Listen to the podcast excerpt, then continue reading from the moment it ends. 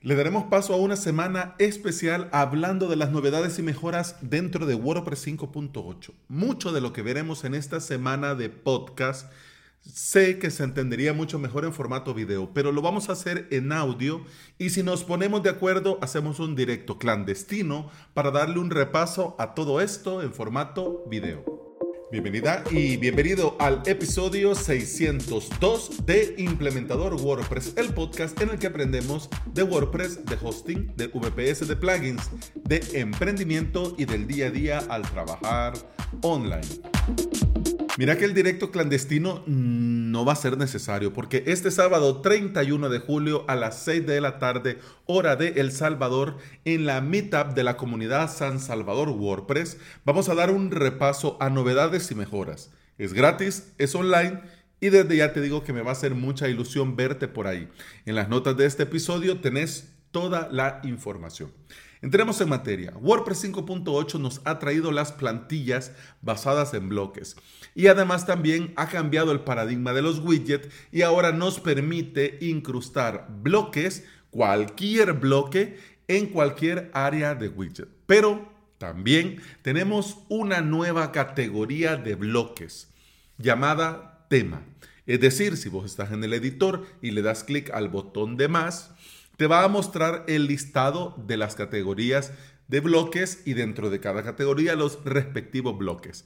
Es decir, texto, medios, diseño, widget, tema e incrustados. Esto en una instalación nueva de WordPress.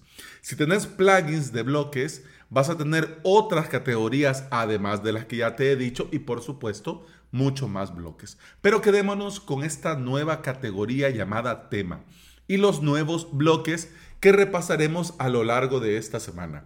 Lista de contenidos, título de la entrada, contenido de la entrada, fecha de la entrada, extracto de la entrada, imagen destacada de la entrada, acceder, salir y lista de entradas.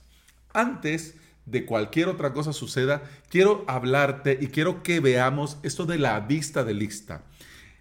Ya vamos a tener otros episodios hablando de estos nuevos bloques que te decía, pero en el camino al full site editing, no solo nos encontramos bloques, también el editor se está preparando para esta revolución y vemos una gran mejora en la vista de lista.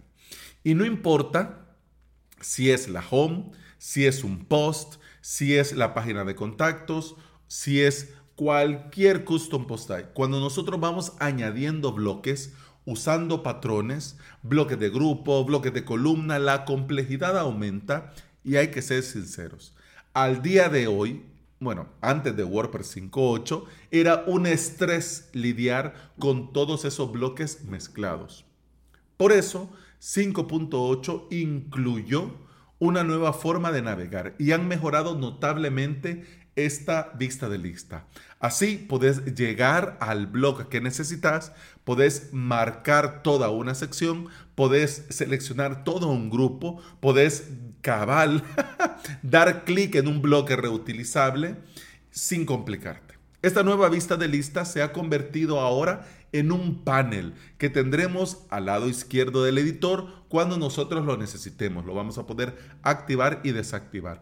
Ahora no tendremos y no nos vamos a complicar con las jerarquías completas. Y vamos a tener todo a mano y todo será ahora más navegable. Como último punto, en este episodio quiero que también quede claro, hablemos sobre el nuevo directorio de patrones. Ya habíamos hablado en otros episodios que esto vendrá, pero ahora ya es una realidad.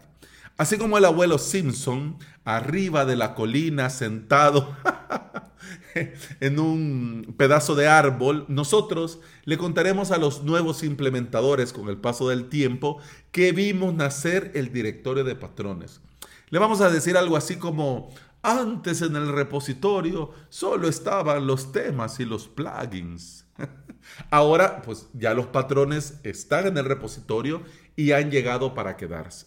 ¿Qué son? Bien, son diseños de bloques predefinidos y listos para insertar. Son una agrupación de bloques que te van a permitir crear cualquier diseño con un par de clics. Estos patrones es otro paso firme al full site editing y tienen como objetivo convertir al editor en un creador de sitios completos. ¿Es magia? ¿Es gloria bendita? Pues casi, porque los patrones usan los propios bloques que ya tenemos en el core, pero combinados y con diseños ya elaborados.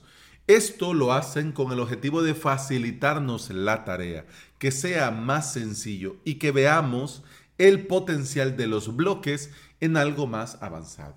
¿Cómo utilizamos este nuevo eh, repositorio de patrones?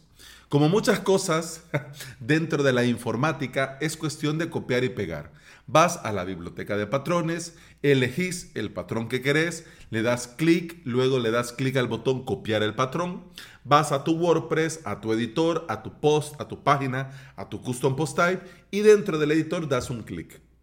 Luego de haber dado clic ya en el editor, que lo normal es ahí, comenzarías a escribir, a redactar, pero no, sin tocar nada más, comando V o control V si estás en Windows y en Linux y ya te pega el patrón tal cual lo vistes en el repositorio de patrones. Magia. Gloria bendita. Pues sí, solo que hay un detalle. Algunos patrones tienen que... Bueno, no, patrón no. El bloque, dentro de este patrón hay algunos bloques que tienen que recuperarse.